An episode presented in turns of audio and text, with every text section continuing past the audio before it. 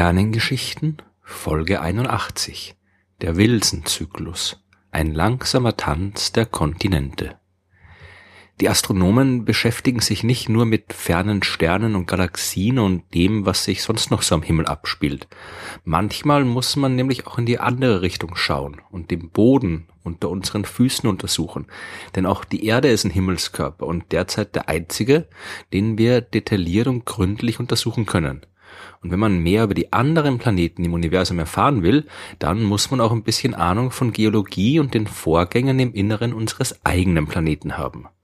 Diese Vorgänge sind allerdings auch nicht unbedingt einfach zu beobachten und verbergen sich unseren Blicken genauso, wie es die fernen Planeten im Universum tun.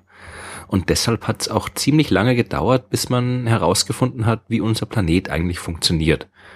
Die meiste Zeit über hat man gedacht, die äußere Erscheinung der Erde wäre heute im Wesentlichen so, wie sie auch schon in der Vergangenheit war. Die Verteilung der Kontinente auf der Erdoberfläche, die hat man als unveränderlich angesehen und wenn sich irgendwas bewegt, verändert hat, dann nur auf und ab. Man hat schon in der Antike gewusst, dass manche Gegenden, die heute trocken sind, früher unter dem Meeresspiegel gelegen haben. Und man hat auch Ruinen gefunden, die gezeigt haben, dass heute überschwemmte Gebiete früher trockenes Land waren. Die Landmassen der Erde, die haben sich also offensichtlich heben und senken können. Und diese vertikale Bewegung, die wurde auch nie angezweifelt. Nur eine horizontale Bewegung der Kontinente, die hat sich lange Zeit niemand vorstellen können. Wie hätte das auch gehen sollen? Kontinente sind keine Boote, die durch die Ozeane schwimmen. Es gab zwar immer wieder Leute, die angemerkt haben, dass die Küstenlinien von Afrika und Amerika recht ähnlich aussehen. Fast so, als wäre das früher mal eine einzige Landmasse gewesen, die dann auseinandergebrochen und auseinandergedriftet ist.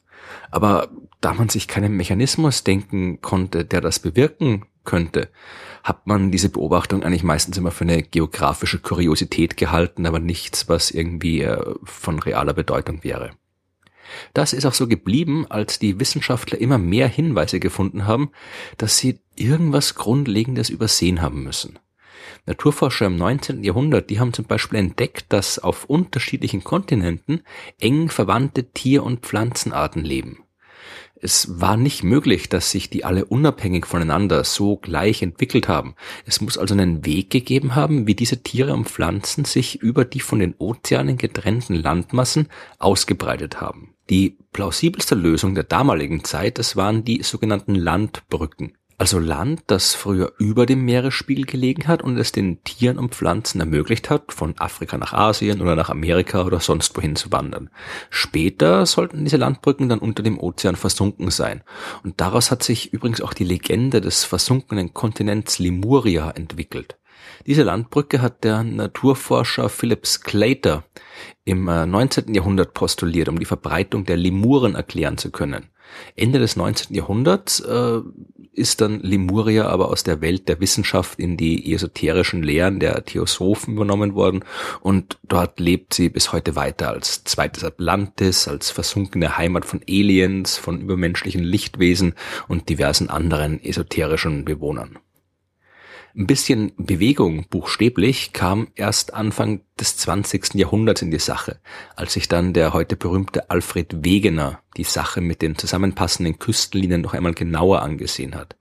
Wegener hat viele neue geologische und biologische Argumente äh, für seine Behauptung gesammelt, dass die Landmassen früher einmal vereint waren und dann auseinandergebrochen sind und sich voneinander wegbewegt haben aber seine Ideen wurden von den meisten seiner Kollegen abgelehnt und vielleicht aus damaliger Sicht nicht ganz zu Unrecht, denn auch Wegener konnte keinen Mechanismus angeben, der die von ihm behauptete Bewegung der Kontinente verursachen könnte. Erst in den 1960er Jahren hat sich das Bild geändert, denn da hat man die mittelozeanischen Rücken im Atlantik entdeckt.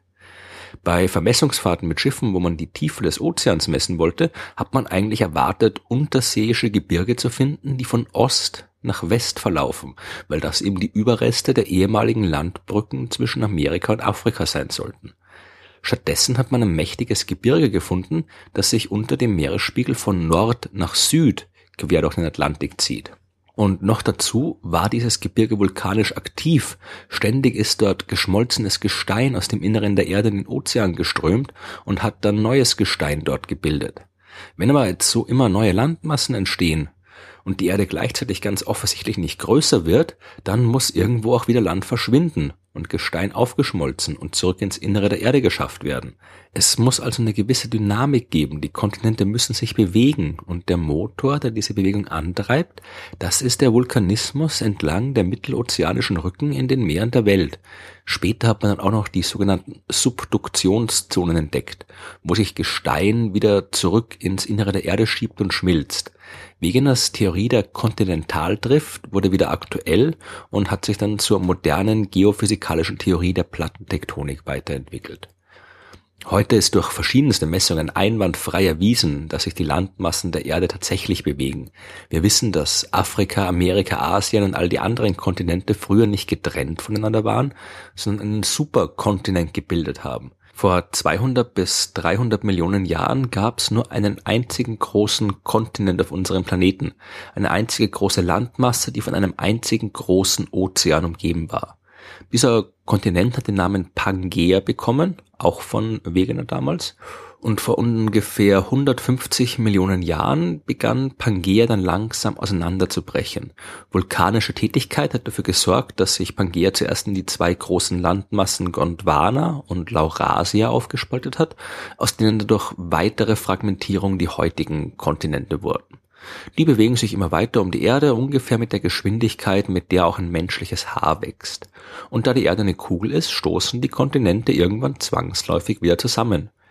250 Millionen Jahre in der Zukunft wird wieder ein einziger Superkontinent die Erdoberfläche beherrschen. Pangea Ultima hat man den schon genannt. Aber auch das wird nicht der letzte Superkontinent bleiben. Der Tanz der Kontinente, der läuft schon seit Milliarden Jahren und wird noch lange weiterlaufen. Alle paar hundert Millionen Jahre bildet sich ein Superkontinent, der danach wieder auseinanderbricht, bevor sich die Bruchstücke im Lauf der nächsten paar hundert Millionen Jahren äh, wieder zusammenfinden. Diesen langsamen geologischen Rhythmus nennt man den Wilson-Zyklus nach dem amerikanischen Geologen John Wilson, einem der Pioniere der Plattentektonik. Wilson hat acht Phasen definiert, die die Entwicklung eines Superkontinents beschreiben. Alles beginnt mit einer Ruhephase, also einem Superkontinent, auf dem erstmal nicht viel weiter passiert. Die Erosion von Wind und Wetter trägt dort langsam die Gebirge des Kontinents ab und die Landmasse harrt der Dinge, die da noch kommen mögen. Dann folgt die Grabenphase. Hier sorgen Hotspots unter den Kontinenten für eine Grabenbildung. Ein Hotspot, das ist ein Bereich, in dem heißes Material aus dem Inneren der Erde aufsteigt. Diese Hotspots können die Kruste der Erde aufdünnen, äh, bis sie aufbricht und sich lange Gräben bilden, entlang derer dann ein Superkontinent auseinanderbrechen kann. Danach folgt als nächste Phase das junge ozeanische Stadium. Entlang des gerade gebildeten Grabens bildet sich jetzt ein neuer mittelozeanischer Rücken. Die Kruste ist so instabil geworden, dass beständig geschmolzenes Gestein an die Oberfläche dringt und der Graben wandelt sich in ein ozeanisches Becken, die Basis eines neuen großen Meeres. Auf der Erde können wir sowas zum Beispiel beim Roten Meer beobachten, äh, in dem Afrika gerade langsam auseinanderbricht. Die vierte Phase des Wilson-Zyklus ist das reife ozeanische Stadium. Aus dem kleinen Meer ist jetzt ein richtiger Ozean geworden, so wie der heutige Atlantik zum Beispiel. Danach kommt die Inversion des Ozeanbeckens. Die Erde kann nicht größer werden und deswegen müssen die Landmassen an den Rändern des Ozeans wieder versinken. Wenn sich die kontinentalen Platten über und untereinander schieben, dann entstehen Gebirge und vulkanische Regionen. In der nächsten Phase beginnt der Ozean sich zu schließen. Die Platten wandern aufeinander zu und das Meer wird immer kleiner, so wie es momentan zum Beispiel gerade mit dem Mittelmeer passiert, das in der geologischen Zukunft der Erde ebenfalls verschwinden wird, da Afrika immer weiter auf Europa zuwandert.